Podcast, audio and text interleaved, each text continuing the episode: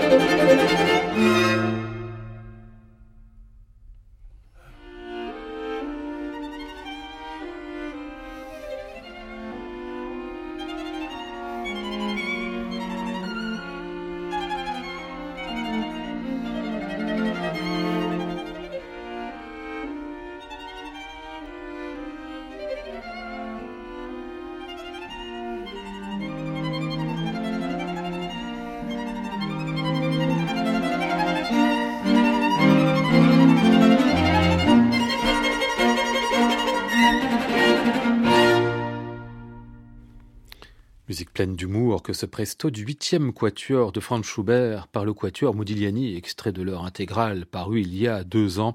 Alors c'était gonflé, vraiment gonflé cette intégrale, parce que quand les quatuors intégralisent en général, c'est plutôt côté Beethoven que côté Schubert. C'est ambitieux aussi, parce qu'hormis les quatre derniers opus, ce sont des œuvres assez peu pratiquées, donc ça doit se travailler. Et puis risqué parce que économiquement, cinq disques encoffrés dans le marasme post-Covid, c'était un sacré pari. Au résultat, un vrai succès de vente et une magnifique réussite artistique qu'on mesure d'abord aux pièces supposées les moins importantes comme celles qu'on vient d'entendre, et puis bien sûr au grand chef-d'œuvre, ici le premier mouvement de la jeune fille par le quatuor Modigliani.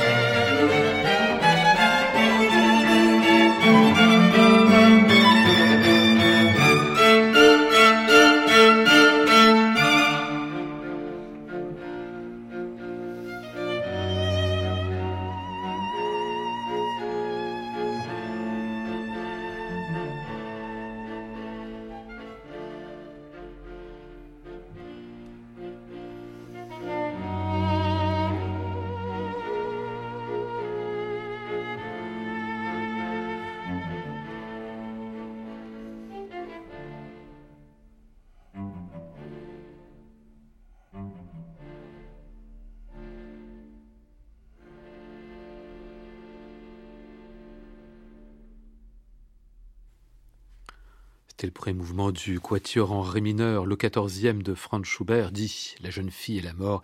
Le quatuor Modigliani, extrait de l'heure intégrale des quatuors de Schubert, enregistré de février à octobre 2021 pour le label Mirare. Aujourd'hui disque de légende, à retrouver et podcasté sur le site de France Musique et sur l'application Radio France.